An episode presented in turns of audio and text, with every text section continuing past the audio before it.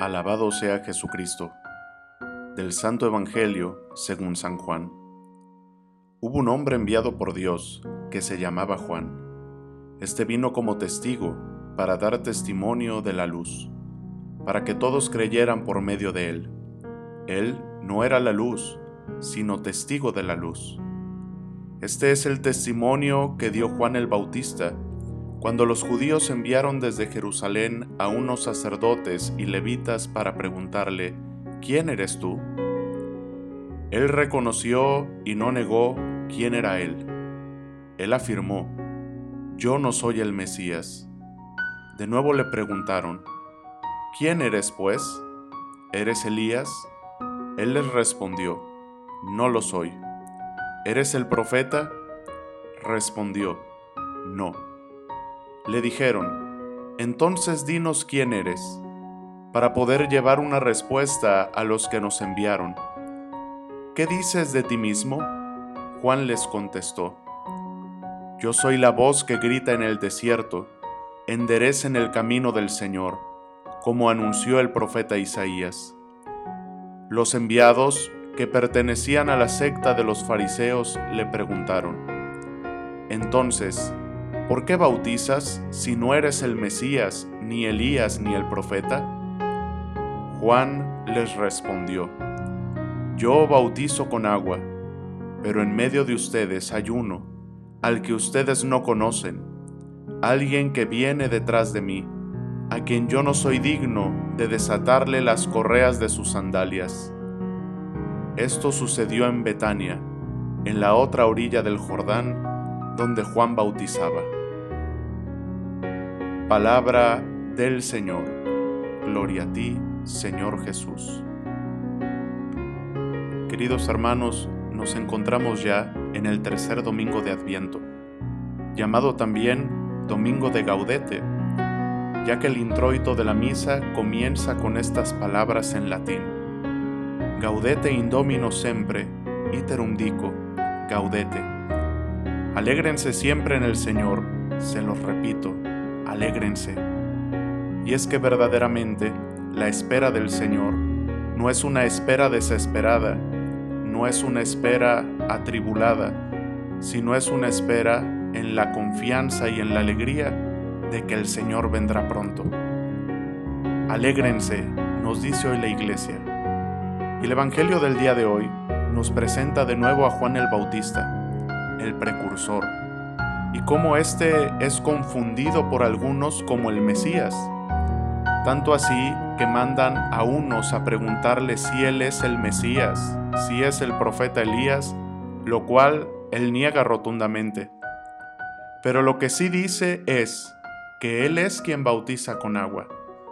Pero en medio de ustedes, les dice, hay uno al cual no soy ni siquiera digno de desatarle las correas de sus sandalias.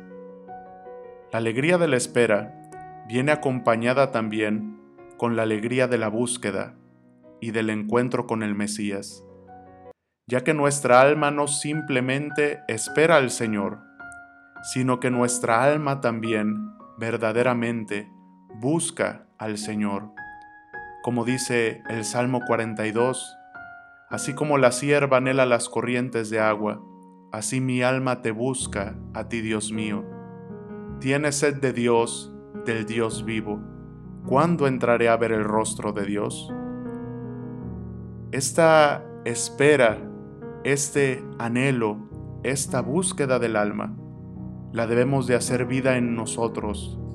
Debemos hacer silencio en nuestra vida, a veces tan ajetreada, y escuchar verdaderamente lo que quiere nuestra alma y escuchar verdaderamente a quien busca nuestra alma y escuchar verdaderamente a quien necesita nuestra alma y ese es a Jesús.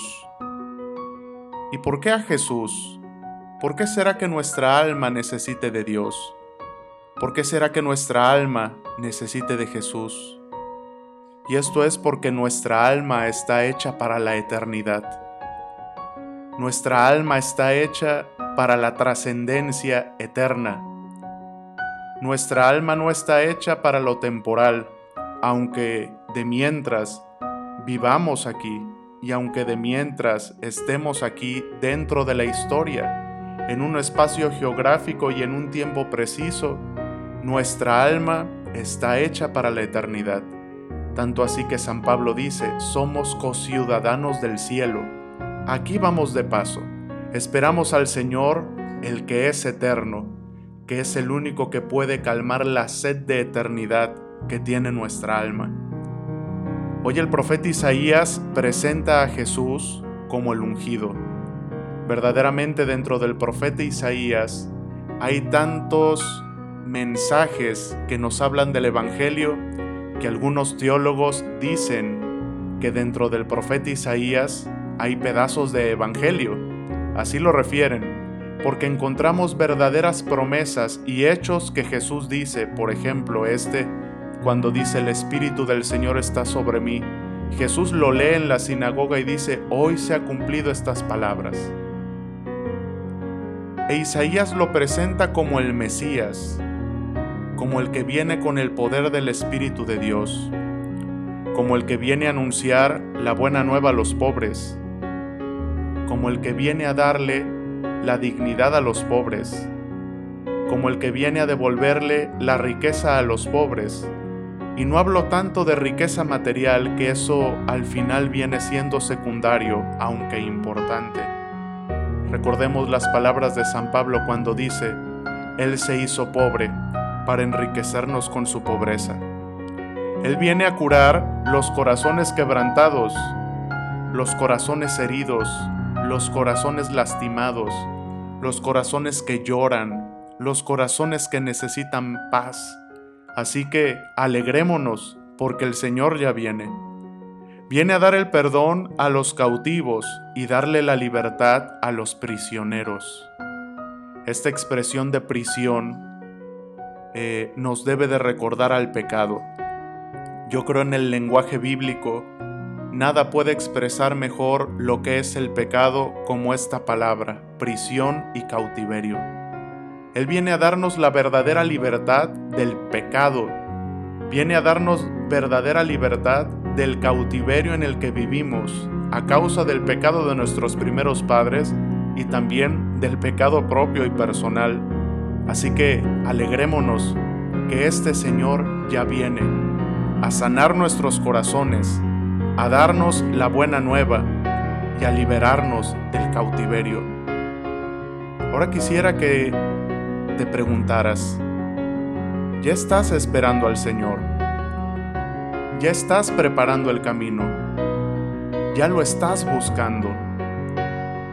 Permítete en este domingo experimentar la alegría de saber que serás liberado, serás curado, pero sobre todo que experimentarás la salvación del Señor en tu vida. Experimenta pues personalmente estas gracias que vienen de Dios Búscalo, verdaderamente, busca a Dios y cuando lo encuentres, no lo dejes jamás. Alégrate que el Señor está cerca. Que la bendición de Dios Todopoderoso, Padre, Hijo y Espíritu Santo, descienda sobre ustedes y permanezca para siempre.